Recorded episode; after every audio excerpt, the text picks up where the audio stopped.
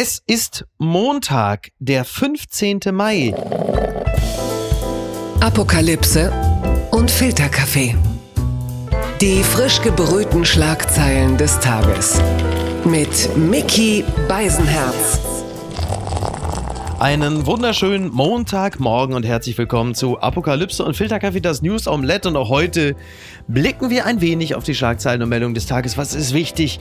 Was ist von Gesprächswert? Worüber lohnt es sich zu reden? Und Sie alle werden glücklich sein, dass sie wieder da ist. Der weltgrößte News-Junkie, die einzige Frau der Welt, die überhaupt noch den Videotext nutzt. Sie ist wieder, sie ist wieder, Sie glauben nicht, was sie mir gerade gezeigt hat, aber das werde ich niemals verraten. Niki Hassania. Guten Morgen, Micky. Guten Morgen, Niki. Niki, es ist äh, schön, dass du wieder da bist. Eigentlich wollte ich mit Martin Schulz die nächste Folge heute auch wieder aufnehmen, aber der Mann muss sich noch, der muss sich noch erholen. Sagen, Sie mal, sagen Sie mal, was, was meinen Sie denn da jetzt hier? Der Markus Feldekirch ist ein attraktiver Mann, also was soll er jetzt? Also, Bremsen, bremsen Sie sich, Herr Beisenherz. Das ist so gut. Übrigens, weißt du was gestern? Gestern war ja, äh, war ja Ah. Muttertag. Die Frau Mama, die wird natürlich geehrt. Äh, mein, mein großer Sport war eigentlich gestern, ich habe sehr viel Zeit an der Tanke verbracht, habe dann einfach nur am Ausgang der Aral und der Jet-Tankstelle gestanden. Und wenn da so mittelalte Männer rauskamen mit so einem anklagend orangenen, billigen Blumenbouquet, dann habe ich die immer schön, nur dass so. du mich als mittelalten Mann ja, beschreibst. selbstverständlich. Dann habe ich die einfach immer nur so. Das, dafür hat die Frau 18 Stunden in den Venen gelegen, dafür. Du Das ist einfach die, die Leute Alles einfach Liebe zum Muttertag für alle selbstverständlich Mütter. alles Liebe, alles Gute zum Muttertag. Gewinner des Tages. SPD in Bremen klar vorn, Grüne verlieren deutlich. Bürger in Wut. Zweistellig. Biv. Das berichtet Bev. Das berichtet die Welt. Die SPD ist bei der Bürgerschaftswahl in Wirklich. Nein, wir müssen darüber reden. Bürgerschaftswahl in, in Bremen ist sie wieder stärkste Kraft in Deutschlands kleinstem Bundesland geworden. Einen historischen Erfolg kann die kleine Partei Bürger in Wut feiern, die ein zweistelliges Ergebnis holte. Also herzlichen Glückwunsch an Andreas Bovenschulte oder wie Lars Klingbeil ihn nennt, Bovi. Bovi. Oder wie wir jetzt natürlich sagen, Bon Bovi. Ne? Der Bürgermeister von Bremen, er, ist, äh, er hat die SPD zu 30 Prozent geführt. Herzlichen Glückwunsch. Große Klasse. Groß ist sowieso, glaube ich, im Wahlkampf in äh, Bremen das Thema gewesen, oder? Das ist der einzige Grund, warum er gewonnen hat, weil er so groß Ist ja war. wirklich sehr, sehr groß, ne? Mann mit Format oder so, das war deren Stand dann immer da, ne? Irgendwie, ja, ja Think Big oder so, ja. Think Bovi. Live long and prosper. Ja, besser als die ähm, Catchphrase der FDP. Who the heck is Shaq? Also das war ja, finde ich ja fast irgendwie, also, naja, naja, also das ist ja schon ganz interessant. Also es gibt so ein, zwei Sachen, die sind an dieser Bremen-Wahl natürlich ganz interessant. Zum einen halt Bovenschulte, ein sehr, sehr populärer Mann. Der brauchte dann, glaube ich, auch nicht allzu viel Wahlkampfhilfe äh, aus Berlin, obwohl ja Lars Klingbeil bei Anne Will nochmal betont hatte, dass er auch häufiger in Bremen war. Womit er vielleicht Haben an- sie es nur ihm zu verdanken? womit er vielleicht andeuten wollte, dass das vielleicht geholfen haben könnte. Solange sie nicht Scholz vorbeischicken, läuft ja alles soweit ganz gut. Interessant ist natürlich, dass die Grünen so auf die Schnauze gekriegt haben. Also die haben äh, sehr, sehr ordentlich verloren.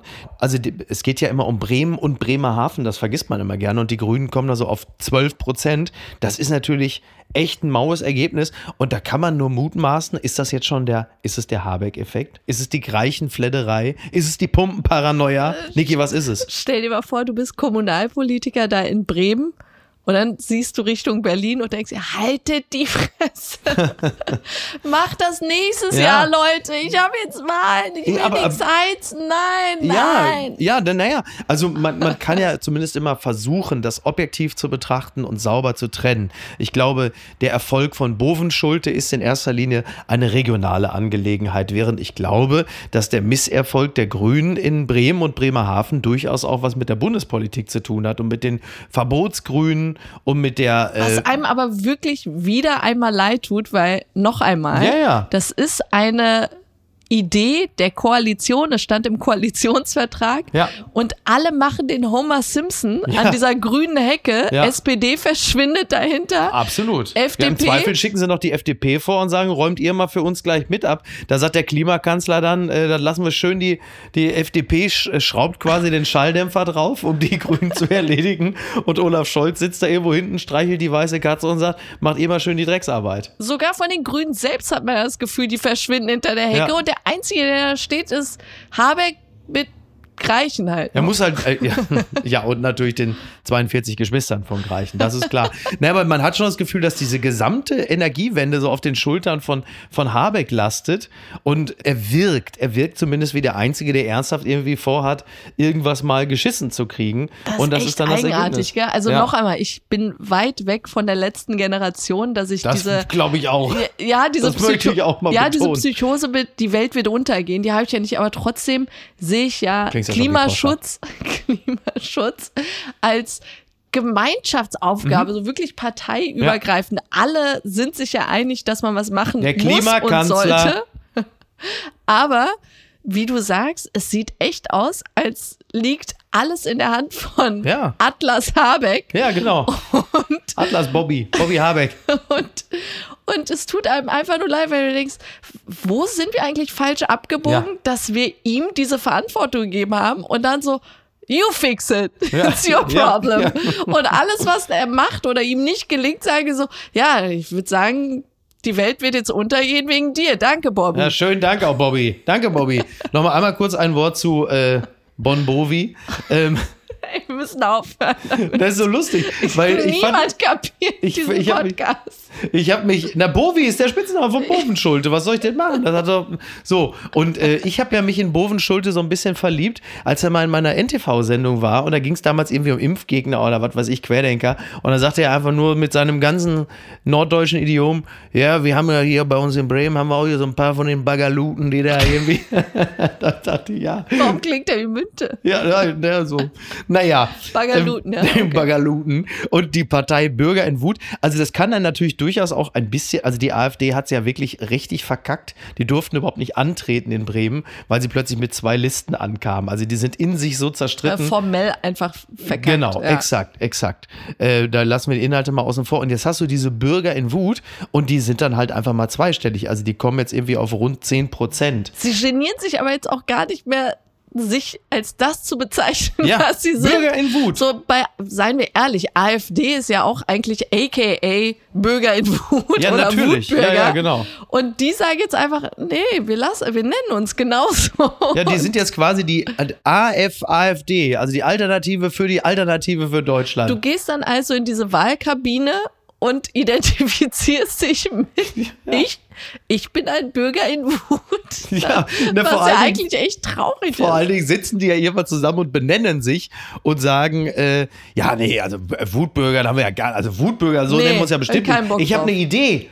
Wir nennen uns Bürger in Wut. Das ist ja genial. Verlierer des Tages.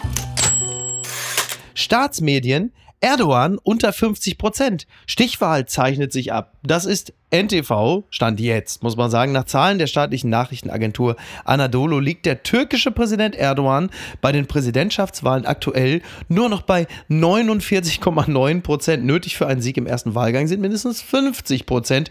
Die Opposition geht davon aus, dass die Angaben von Anadolu noch zu positiv für Erdogan und seine AKP sind. Also das muss man dazu sagen, das geht ja die ganze Zeit hin und her. Also du hast dann mal über 50 Prozent für Erdogan, dann hast du plötzlich 47 Prozent für beide, also Erdogan und seinen Kontrahenten Kemal Kilicdaroglu. Oder wie ganz viele, also es haben ja sehr viele Journalisten und Journalistinnen, hatten ja im Grunde genommen so eine Art Überbietungswettbewerb, wer es am besten aussprechen kann. Also der Deutsche sagt natürlich, was weiß ich, Kemal Kilicdaroglu. Ne? Und dann hast du aber andere so, Kemal Kilicdaroglu, Kemal Kilicdaroglu. Wo du denkst, okay, also alle so. Ich muss aber auch gestehen, je besser die Leute es aussprechen, Ja. desto mehr Kompetenz rechne ich ihnen an. Wenn in so einer Talkrunde Ja. jemand seinen Namen wirklich perfekt authentisch türkisch ausspricht, dann sage ich so, der hat Ahnung. Ich sage der immer noch. Erdogan. Erdogan. Ja, da heißt es Erdogan Das hat ja dann auch nur bleibt er so. 21 Jahre gebraucht, Ja, bis wir den Namen immer noch falsch Ja, und, und Kemal Kılıçdaroğlu, Kemal Kılıçdaroğlu, sage ich gern auch wieder, der hat ja nun äh, ein... Du hast Kompetenz. Ja, danke. Ich Vielen Dank. dir. Dankeschön. Der hat ja ein, äh, ein Sechserbündnis äh, geschnürt, um Erdogan zu erledigen. Also so Kemal Sixpack. Und trotzdem, trotzdem ist es so knapp. Also du brauchst halt sechs Parteien, um Erdogan zu erledigen. Das ist echt übel. Ja, und es ist ja überhaupt nicht klar jetzt gerade. Also es wird Und vermutlich zur Stichwahl kommen. Und noch einmal, alle Experten sagen ja, es gab einen Wandel, was Erdogans Persönlichkeit angeht. Ja. So ein bisschen wie bei Putin, gell? Am Anfang so vielversprechend und möglicher. Ja, ja. EU-Beitritt und so. Ja. Jetzt kann man auch wieder fragen, was daran ist vielleicht auch die Schuld des Westens, ja, mit diesem Dangling, ja, ihr könnt demnächst der EU beitreten und immer wieder. Karotte vor der Nase oder die Zwiebel, um genau zu sein. Ja, und, und immer wieder dann eben nicht. Also da kann man auch uns mal nach unserer Verantwortung fragen. Aber du denkst dir, dieser Typ, wann immer er gemerkt hat, ey, die Leute wollen ihn nicht mehr, ist echt härter geworden, hat den Leuten immer mehr Rechte abgeschnitten und ähm, der ist einfach seit 21 Jahren an der Macht Ja. und klar, er hat vielen Leuten auch wirklich Wohlstand gebracht am Anfang und, Anfang, und ja. vieles verbessert. Ja. Aber jetzt, wir sprechen von, wie hoch ist deren Inflation? Über 70 Prozent. Ja, ja. Also da gehen die Meinungen natürlich, also die Meinung, aber vor allem die Meldung ja auch ein bisschen auseinander. Ne? Irgendwie offizielle Stellen melden 50 und andere sagen, um Gottes Willen, das ist ja bedeutend höher, liegt bei 80 oder so. Also genau weiß Ja, man es nicht, aber aber und dann ist passiert absurd hoch. und dann hast du dieses Erdbeben, wo er sich noch Genau. nicht mal hat blicken lassen. Also wirklich, ich dachte, das wäre jetzt sein Finish him Moment. Ja. Und sogar dann hast du so eine so einen knappen Wahl. Er wäre vielleicht gekommen, aber er Ausgang- musste ganz dringend auf den Topf. Der hat ja momentan wirklich echt das Problem, dass Ja, er von Magen-Darm bis Ja. Herzinfarkt, Ja. Schlaganfall ist ja alles die Ja. Rede. Und ich denke mir einfach nur, das ist vielleicht dann wirklich dieses bezeichnende Nobody likes change. Also egal wie beschissen es den Leuten geht, Ja. am Ende the devil that you know. Ja, ich glaube aber für viele, also wir haben ja immer das Problem, dass wir immer diesen Stadt-Land-Konflikt haben. Wir blicken das ja immer eher aus so einer großstädtischen Perspektive, wo natürlich dann oft so Leute wie wir sitzen, die sagen, der muss weg, der gehört weg, aber dann hast du natürlich ganz viele, also ich nehme jetzt mal das Extrembeispiel anatolische Dörfer und da ist der Mann natürlich immer noch eine Sehnsuchtsfigur. Er steht für die Stärke eines Landes. Äh, Das hast du ja selbst hier in Deutschland, du hast irgendwie rund 800.000 wahlberechtigte Türkinnen und Türken, von denen auch sehr viele sagen, das ist der starke Mann, das ist so, so eine Identifikationsfigur, sehr so eine, so eine Projektionsfläche für, für Stärke, die Lass aber eigentlich in der, in der Realität und der, der Politik auch gar nicht mehr eingelöst wird. Lass das so sein, aber dann, wenn du nur eine Wahrheit weißt, und das ist, wie hoch die Zahlen von Andersdenkenden in den Gefängnissen in der Mhm. Ja. Türkei ist, ja. Allein das würde mir reichen, als wirklich komplett Politik ahnungsloser zu sagen, ey, das ist nicht in Ordnung. Das ist nicht in Ordnung, deinen Gegner einfach zu verhaften bei dem kleinsten Verdacht, dass er dich als Majestät beleidigt hat. Und das ist echt eine Katastrophe, wie viele da in den Gefängnissen sitzen, an Presse, an, wie gesagt, jungen Menschen auch. Der Typ muss echt weg, I'm sorry. Die Schlagzeile des Tages. Verleihung des Karlspreises. Standing Ovations für Zelensky im Aachener Rathaus. Rheinische Post meldet das. Monatelang war völlig unklar, wie die Stadt Aachen den Karlspreis an den ukrainischen Präsidenten übergeben wird. Denn Zelensky gilt als extrem gefährdet und wird stark bewacht. Am Nachmittag wurde er dann im Rathaus in Aachen mit viel Applaus empfangen. Also er hat den Karlspreis bekommen für seine Verdienste um Europa, beziehungsweise in dem Falle hat ja auch die Ukraine und Zelensky haben ja diesen Preis bekommen, weil sie sich halt eben um Europa verdient gemacht haben. Und dann hat äh, unter anderem ja Olaf Scholz eine Rede gehalten und hat auch gesagt, dass Europa Zelensky und dem ukrainischen Volk sehr viel zu verdanken haben. Sie leisten seit dem Beginn der Invasion im Februar 2022 gemeinsam Unermessliches mit allergrößter Tapferkeit. Verteidigt ihr euer Land gegen Russlands brutale Aggression. Ursula von der Leyen hat natürlich auch eine Rede gehalten. Sie kämpfen buchstäblich für Freiheit, Menschlichkeit und Frieden und sicherten mit ihrem Blut und ihrem Leben die Zukunft ihrer und auch unserer unserer Kinder, so die deutsche Spitzenpolitikerin. Also alle wollten mal eine Rede halten, alle wollten Zelensky äh, und das ukrainische Volk nachvollziehbarerweise abfeiern und alle wollten ein Selfie. Unglaublich viele Menschen wollten ein Selfie mit Zelensky. Ich glaube, der Einzige, der getobt hat vor Wut, war Markus Söder, weil Aachen halt nun wirklich nicht in Bayern liegt. Schauen Sie, Sie haben also auch das schöne Bundesland Bayern verteidigt. Wie hast du Olaf Scholz wahrgenommen? Ich glaube, Scholz war einfach grundsätzlich erstmal sehr happy, dass Zelensky äh, ihn nicht öffentlich angezählt hat. Ich glaube auch wirklich, ähm, abgesehen davon, dass ich es strategisch wirklich für gut und richtig halte, das äh, Milliardenpaket, die Waffenlieferungen für die Ukraine gerade jetzt, das ist ja wichtig. Zwei Tage vorher noch Ja, das war, glaube ich, geschnürt war, glaub, hat er, glaube ich, auch gesagt, das machen wir jetzt mal besser, bevor der uns hier noch äh, anpfeift äh, in einer Live-Situation.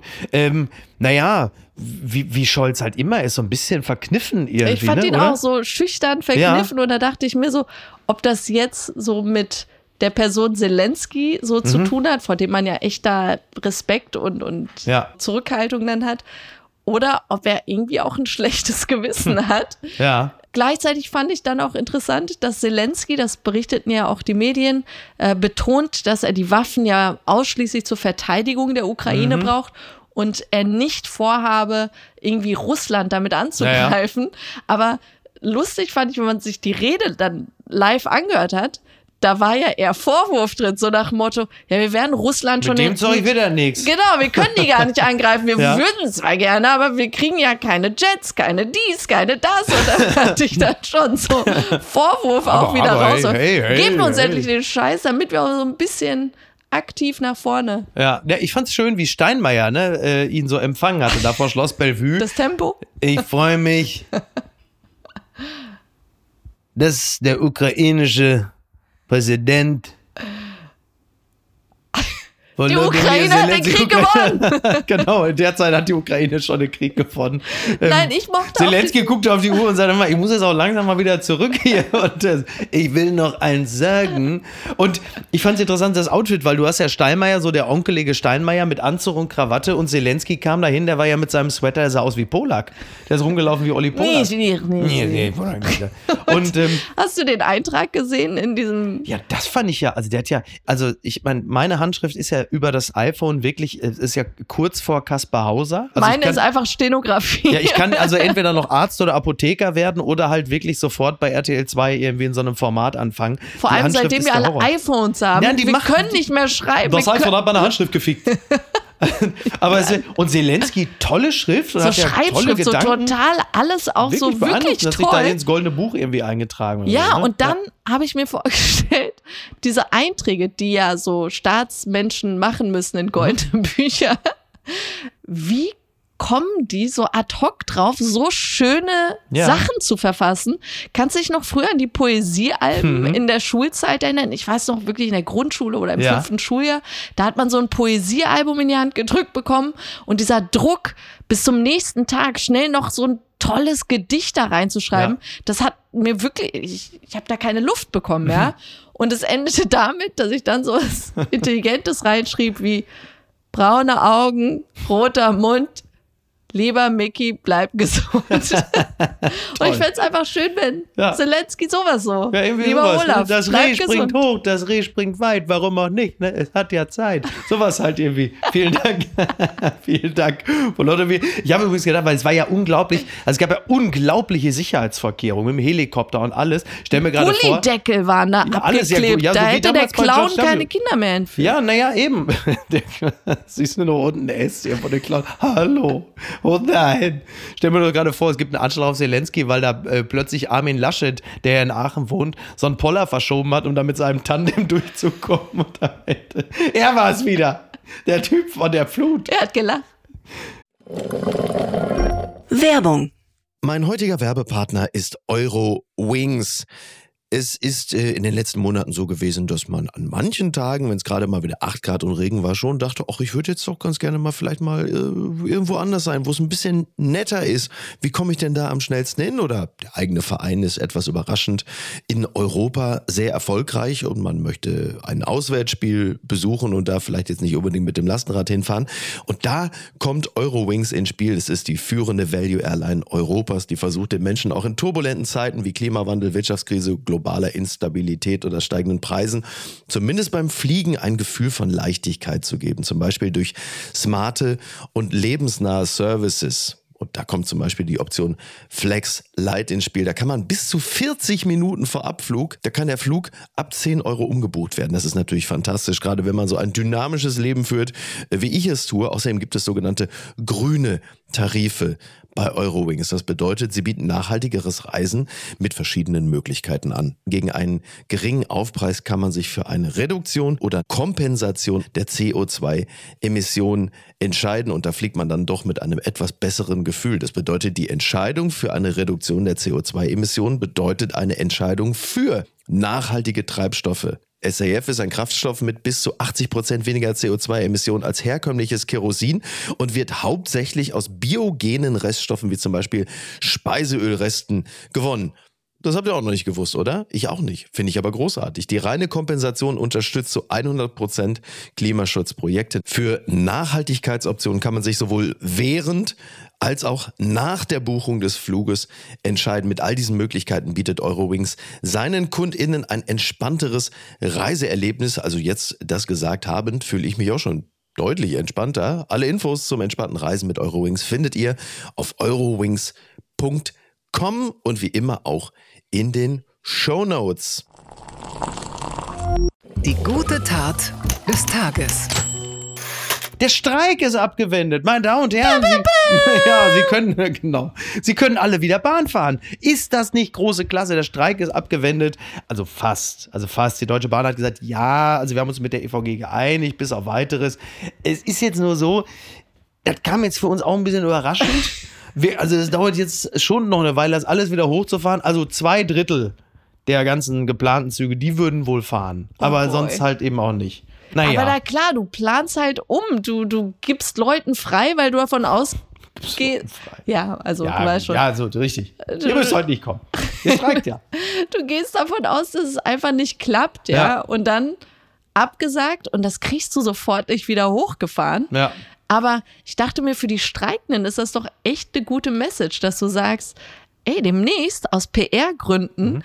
kündigen wir das einfach an, sagen es ab, wir kommen gut dabei weg, weil wir sind ja nicht schuld, wir streiken ja jetzt Ja, nicht mehr. ja. Aber die Bahn steht halt echt beschissen da. Ja, das ist also der, der Stern hat übrigens hier äh, so einen Exklusivbericht, Zahlen aus 2022, Stern exklusiv zur Bahnstatistik. Mehr als 40.000 Züge fielen ersatzlos aus, über 80.000 Störungen. Also, herzlichen Glückwunsch. Das ist doch mal eine, ist doch mal eine äh, beruhigende Information. Übrigens, wie gesagt, der Streik ist bis auf weiteres abgewendet. Man will sich natürlich mit der EVG noch einigen. Das ist ja nun nicht die einzige Gewerkschaft. Also da kommt ja auch demnächst noch mal wieder die GDL mit Klaus Weselski. Ne? Also das kommt Den ja auch noch, auch noch. alles. Ja, na klar. Also da wird noch richtig fleißig. Naja. Ganz weit vorne. Ich zitiere eine äh, Seite namens Food Service und da wird gejubelt. McDonalds verbannt Trinkhalme und Plastikdeckel. Ist das nicht? Ach, Das war ja. Du hast ja Papierstrohhalme noch mehr als das Tempolimit, ne? Warum? Jetzt Warum? geht das wieder los. Warum tut die Industrie so, als lege es an uns und den Plastikstrohhalm? Ne, was ich so faszinierend finde an dieser Meldung, deswegen habe ich sie reingenommen, weil sie ist so wahnsinnig zeitgeistig. Also du hast dann den Jubel, McDonalds Verband Trinkhalme und Plastikdecke. Toll. Man sagt doch, man will da auch einen Beitrag leisten, äh, für weniger Müll sorgen und da tun wir was für die Umwelt, wo du sagst, ja, Motherfucker, aber schön den Regenwald abholzen für Soja äh, und Massentierhaltung, das ist kein Problem. Und das ist so interessant, weil das ist dann wirklich in diesem Fall so ein, so ein Virtue Signaling. Man sagt, ja, ja, Leute, wir tun was. Ne, die, die Plastikdeckel kommen weg und die. McDonald's, Ausgerechnet McDonalds, so, wollen wir uns verarschen oder was? Das ist ja Haben die wirklich nicht absurd. Kinderarbeit? Hatten die jetzt nicht Zehnjährige an Ach den so. Fritteusen Ja, in richtig. letzter Zeit? Ja, ja. Nein, aber ich habe dir ja schon mal gesagt, ich werde nie verstehen, wer auf die Idee kommt, etwas Flüssiges mit Papier zu kombinieren. Es macht keinen Sinn. Und ja. noch einmal, Ist das jetzt wieder dein flammendes Plädoyer gegen Papierstrohhalme?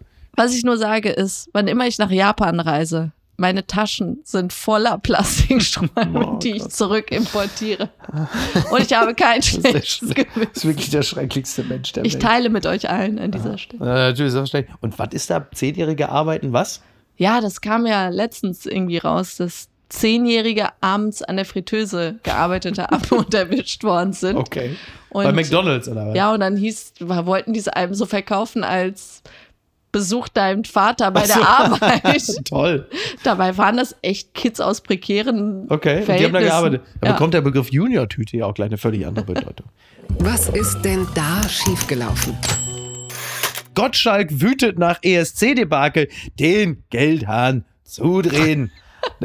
Es geht natürlich um den ESC und T-Online berichtet darüber. Deutschland schneidet mal wieder mies ab beim Eurovision Song Contest. Für Lord of the Lost gab es kaum Punkte. Thomas Gottschalk findet, das muss Konsequenzen haben. Tommy Gottschalk ähm, hat sich natürlich auch dann zu diesem ESC-Debakel geäußert. Er sagte, also, mein Lieber, bei aller Liebe, aber wir werden doch vom Rest Europas doch inzwischen verarscht, was die Bewertung beim ESC betrifft. Die mögen uns einfach nicht. Er schreibt, dass der softe Malik Harris, der im vergangenen Jahr mit dem Titel Rockstars antrat und mit sechs Punkten auf dem letzten Platz landete, genauso weggesägt wurde wie nun die Metalband Lord of the Lost.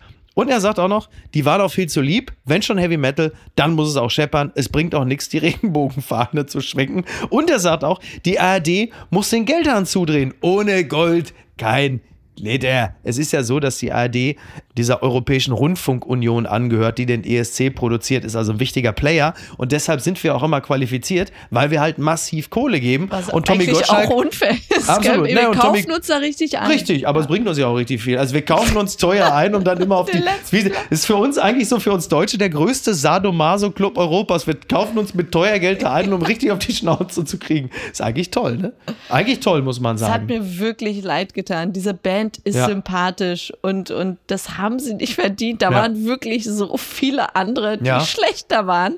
Ich bin mit dem Gewinnersong auch nicht einverstanden. Von Loreen, das ist doch auch so völlig belanglos. Im Grunde genommen auch eine Neuauflage des Songs, mit dem sie vor, glaube ich, elf Jahren schon mal gewonnen hat. ich bin für Litauen gewesen. Ich fand Okay. sie wirklich am besten. Ihre Stimme war toll. Und, aber egal. Ja. Es geht ja jetzt einfach darum, dass sie den letzten Platz gemacht haben. Geldhahn zu. Und dann heißt es natürlich immer, es sei unpolitisch, weswegen man Zelensky nicht hat reden lassen. Ja, das ist richtig. Aber da war ja Ukraine und Politik Ja, ja. überall. You Ja. never walk alone, was Ich ja glaube, die berührend Kroaten war. haben, glaube ich, auch so einen Song gemacht, äh, wo sie sich so relativ offensichtlich über Putin lustig gemacht haben und so. Also das ist ja, eh ist es alles ja, politisch. Logo. super politisch und es ist bei der Bewertung am Ende wahrscheinlich auch politisch, dass man sagt, welches Land geht besser mit Geflüchteten um, welches Land macht bessere Ja, aber Finanzpolitik. Entschuldigung, da haben wir uns doch nichts vorzuwerfen. und wir da habe ich mir auch gedacht, Ja. da habe ich mir auch gedacht, hallo, wir haben gerade ein Waffenlieferungspaket Nee, das wird geschnürt. sofort gestrichen. Das ist das Erste, was. So, da wird jetzt erstmal gestrichen. Das ist schon Nein, mal die und erste. ich wirklich, also ohne jetzt Verschwörungstheorien zu haben oder so, aber jetzt reden mein, meine Theorie ist wirklich, Wir dass diese uns. moralische Art, mit der Deutschland Außenpolitik einfach ist, dieses mit dem Zeigefinger und, und dieses, Meinst ja, da die- habt ihr einen Fehler gemacht, Sind wir die schaut obersten, alle hin. Sind wir die obersten Gesinnungstüv-Prüfer Europas? Ja, wir, wir sind, also ich, ich finde uns wirklich, es tut mir leid, weil ich finde uns moralisch natürlich wirklich ganz weit vorne, aber finde diese Haltung, die wir nach außen tragen, ist einfach ugly. Mhm. Aber Wo wir du sind- denkst, wir ja. können es ja leben, Ja. aber lasst uns die Fresse halten. Lasst uns andere dann nicht belehren wollen, aber lasst uns doch einfach mit einem guten Beispiel vorangehen und das machen wir auch wirklich. ja. Ja, wir bemühen uns ja. Wir bemühen uns, wir sind Genau. stets bemüht. Ja. Und da denke ich mir einfach so, Mann, ey, man ist damals auch hier Griechenland, ja, man, man hilft einem Land aus der Patsche und sieht dabei aber trotzdem noch wie das größte Arschloch Ja, aus. das haben wir gut hingekriegt. Das war in dem Fall natürlich auch ein bisschen Schäuble. Wobei man jetzt, wenn man mal versucht, also abseits dessen auch Musiker, weil wir haben es ja doch, also wir waren ja immer stabil unbeliebt, so. Aber trotzdem gab es ja immer auch Ausreißer nach oben. Also Michael Schulte hat zum Beispiel damals ein Lied über seinen verstorbenen Vater gesungen. Das war eine sehr persönliche Veranstaltung. Lena zum Beispiel brachte plötzlich etwas mit, dass sie eine gewisse Leichtigkeit hatte als, als junge Frau. Das haben ja plötzlich alle gemocht. Und Gildo 2000 Horn. die Gilde Horn war natürlich dann, wo die Leute gesagt haben, oh, guck mal, die Deutschen können ja auch mal richtig schön wahnsinnig sein. Aber die meisten, also es war, die, die überzeugendsten Titel waren immer welche, wo die Leute oder das Land irgendwie bei sich selbst war oder durch eine andere Art überzeugt hatte. Egal ob Lena, Gilde Horn, Michael Schulte. Das hat auf seine Art und Weise musikalisch auch irgendwie funktioniert und was den Habitus anging. Und die Songs, die immer auf die Schnauze gekriegt haben, das waren dann auch irgendwie doch auch mutlose Songs. Also ich meine, Malik Harris Rockstar ist ein, ist ein blitzsauberer Popsong, aber es ist natürlich auch nichts Besonderes. Aber und bei Lord aller Liebe, Lost ist findest du das jetzt großartig? Es war ein Popsong wie Satellite halt auch. Also Ohrwurm und von Ohrwurm wem jetzt? Von wem jetzt? von Malik Harris. Fand ja, aber es war halt nicht, eben nicht Lena und es war halt eben auch mal, weil Lena war halt einfach ein, ein junges Mädchen und du dachtest, in Deutschland gibt es sowas in der Form einfach gar nicht. Und es muss dann in dem Moment halt Also alles trotzdem, passen. ich, ich will jetzt nicht sagen, ich bin so ein riesen Malik Harris-Fan, Ja. aber auch das fand ich super unverdient. Ja, natürlich Und war es ich bin- unverdient. ich Das ist auch bin ein guter wirklich- Typ auch ja, so, und, ja. ja, und in den letzten Jahren war die Welt einfach in der Krise auch. Ja. Und deshalb, ich würde es schon wirklich gesamtpolitisch ersehen, dass wir. Habeck. Oh, Nein, dass, das dass? Deutschland wirklich in der Außenwahrnehmung einfach als die Ja. unsympathischen Ich fand es übrigens sehr, sehr lustig, weil wir ja tatsächlich dann den letzten Platz belegt haben. Marco Seifert schrieb dann einfach nur bei Instagram, also der sehr geschätzte Marco Seifert von Radio 1, der hat es auch wirklich nicht leicht im Leben, aber trotzdem, Hertha ESC, das hat mir sehr, sehr gut gefallen. toll, das war wirklich toll. We love you, Marco. Endgültig zu weit gegangen. Ärger um Eiscreme-Stand vor Gedenkstätte Auschwitz. Das berichtet t-online.de. Für Besucher der Gedenkstätte Auschwitz gelten strenge Verhaltensregeln. Doch gegen einen privaten Eiscremestand scheint die Museumsleitung bislang machtlos. Ein privat betriebener Kiosk nahe der Gedenkstätte Auschwitz sorgt in Polen für Empörung. An dem Stand werden Eiscreme und Waffeln verkauft. Auch ein mobiles Klohäuschen wurde aufgestellt und das in Sichtweite des Haupttores des Nazi-Vernichtungslagers mit den berüchtigten Bahngleisen. Das ist nicht nur eine Geschmacklosigkeit, sondern auch ein Zeichen von mangelndem Respekt an einem besonders historischen Ort, sagte der Sprecher der Gedenkstätte Bartosz Bartisel der Nachrichtenagentur PAP. Wir vertrauen darauf, dass die zuständigen Behörden sich um dieses peinliche Problem kümmern. Ja, ich glaube nachvollziehbar der Ärger und natürlich ist es eine unglaubliche Geschmacklosigkeit, passt aber in gewisser Hinsicht natürlich auch zu dem, was man ja immer wieder dort erlebt, vor allen Dingen kurz vor dem Haupttor auf den Bahngleisen, äh, wenn da äh, Influencer, Influencerinnen posieren, äh, schreiben drunter YOLO oder was weiß ich, having the Ich best wollte time. gerade sagen, das wäre ja schon in äh, Berlin am Mahnmal immer so schlimm, wenn sie auf diesen Mhm. Ja. Stelen da allein diese Warnung, kein Barbecuing, Ja, ja. kein kein dies und das, kein Balancieren und du Ja. dachtest dir so, für wen sind denn diese Verbotsschilder haben Ansagen? da auch eine besondere Aussagekraft in ja, und plötzlich sahst du aber dann Leute, wie sie da echt da so von Ja. Stele zu Stele gesprungen sind und Videos gemacht haben. Und Wahnsinn, gedacht, ey. wisst ihr eigentlich, wo ihr hier gerade seid? Und deshalb dachte ich mir, dass du so Selfies, unangebrachte und so Mhm. eh nie verhindern. Ja, du bist ja da, also Wirst. bei dem, was man da gesehen hat, von bist ja schon froh, dass sie da nicht schon ein Riesenrad aufgebaut haben. Ja. Wirklich. Und jetzt hast du halt eben diesen Stand mit Eiscreme und Waffeln. Es ist aber so, dass das Gelände rund um die äh, Gedenkstätte zwar der Museumsleitung untersteht, der Kiosk steht aber außerhalb dieser Zone auf einem Privatgrundstück, etwa 250 Meter von der Anlage entfernt. Der Besitzer des Grundstücks und der Betreiber des Kiosks haben einen Vertrag abgeschlossen. Ja, das ist dann also rein rechtlich jetzt äh, nicht ganz so einfach durchzusetzen. Da kannst du dann, glaube ich, wirklich nur äh, an die Moral appellieren. Aber andererseits, wer einen Eiscremestand bei Auschwitz aufstellt, der hat möglicherweise äh, seine Entscheidung Ja, diesbezüglich auch echt schon so getroffen. übel. Ja, es ist wirklich Wahnsinn. Aber andererseits äh, war es Auschwitz, wo man bei Google das Ganze auch bewerten konnte. War es nicht das auch? Man kann alles bei Google bewerten. Ich gehe davon aus. Woanders ist es auch beschissen. Fotos von Streit aufgetaucht. Bei Benefa soll es kräftig kriseln. Das meldet NTV. Im zweiten Anlauf finden Sängerin Jennifer Lopez und Schauspieler Ben Affleck doch zueinander. Im vergangenen Jahr heiraten die beiden. Nun häufen sich die Anzeichen, dass der Haussegen beim Hollywood-Traumpaar schief hängt. Ja, bei der Grammy-Verleihung in Los Angeles, da waren sie ja schon, also vor laufender Kamera, wurden sie ja in einem unharmonisch wirkenden Pärchenmoment äh, erwischt.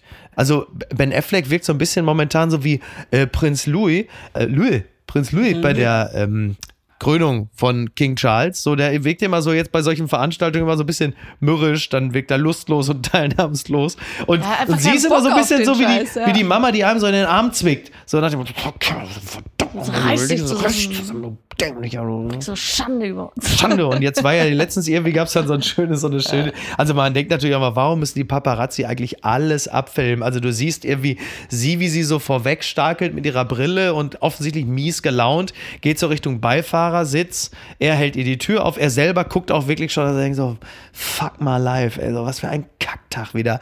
Und sie ist eingestiegen und er lässt da mit so einer, mit so einer schwungvollen Geste Sehr so die, dramatisch, ja. Sehr dramatisch so die Tür, also er lässt sie einsteigen und dann lässt er so die Tür so schwungvoll zuknallen, aber der mit so, einer, mit so so einem dran. Armschwung, Ja. so wie so, so ein Fuck off. So.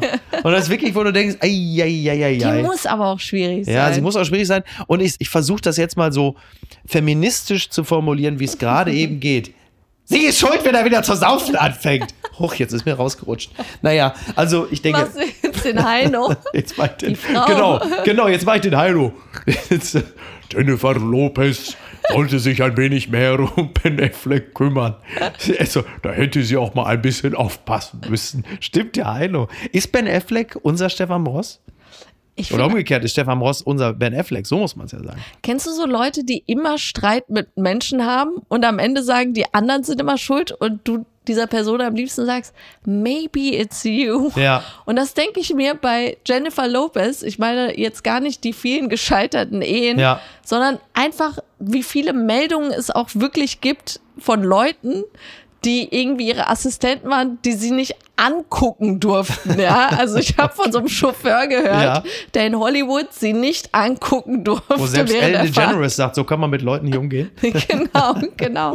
Und da denkst du dir maybe it's you. Und Ja. ich, aber sie hat ja so ein Selbstbewusstsein, dass ich glaube, dass sie am Ende des Tages sagen wird, alle anderen sind Geisterfahrer. Ja, möglicherweise ist das so. Ich glaube, die einzige Person, die äh, in äh, Hollywood gerade ein bisschen davon profitiert, ist Meghan Markle, dass die Presse mal kurz mal von ihr ablässt. Die sind wahrscheinlich Best Friends. Ja. oh Gott. Und was schreibt eigentlich die Bild? Post von Wagner. Zelensky, der Mann ohne Schlips. Beim Papst mit Scholz. Bei der Verleihung des Karlspreises tritt er mit Kriegsklamotten auf. Ein dunkles T-Shirt, Khaki-Hose mit aufgenähten Taschen. Das dunkle T-Shirt symbolisiert Angst und Schweiß. Die Khaki-Hose Kampf. Zelensky zieht keinen Anzug mehr an, seit Russland sein Land überfallen hat. Er kann sich keinen Schlips binden, während seine Soldaten zerfetzt, Kinder verschleppt werden. Mit einem weißen Hemd und einem weißen Schlips würde er aufgeben. Er zieht sich sein T-Shirt an. Das T-Shirt, in dem viele seiner Leute sterben werden. Zelensky ist der außergewöhnlichste, ungewöhnlichste Politiker. Sein erster Beruf war Clown. Bei uns enden Politiker am Schluss ihrer Karriere als Clowns.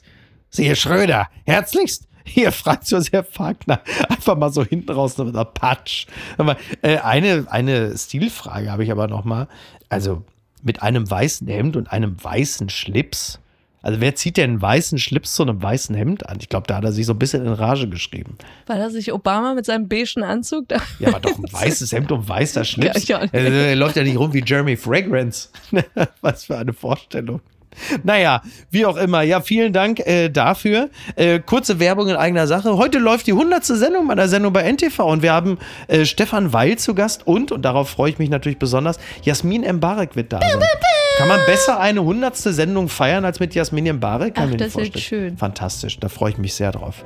Ansonsten allen anderen einen schönen Start in die äh, Woche und es ist auch heute noch nicht zu spät, Emily von Fleurop zu schreiben und zu sagen, kümmern Sie sich um meine Mutter. Emily. Emily, Emily von Fleurop. Ist, Bleib gesund. bleib gesund, bis. Tschüss.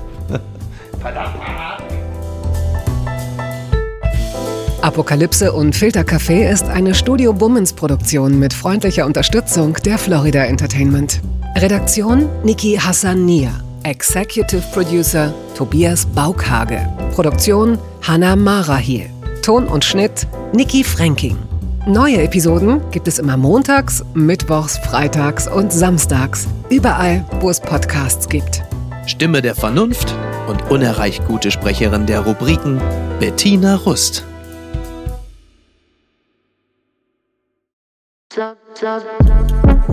Buh, Stefanie Giesinger hier. Mit mir habt ihr nicht gerechnet, oder? Ich bin nur kurz hier, um euch über meinen Podcast zu erzählen, G-Spot. Bei dem spreche ich über alle möglichen Themen, wie zum Beispiel Sex, Feminismus, Beziehungen und auch vergangene Beziehungen. In der aktuellen Folge spreche ich mit meinem Ex-Partner Markus Butler über alles, was wir so erlebt haben, was wir vielleicht sogar bereuen, wie wir uns jetzt fühlen, wie wir Liebe sehen und was wir uns für die Zukunft wünschen. Also, falls ihr Lust habt reinzuhören, würde ich mich sehr freuen. Bis dann!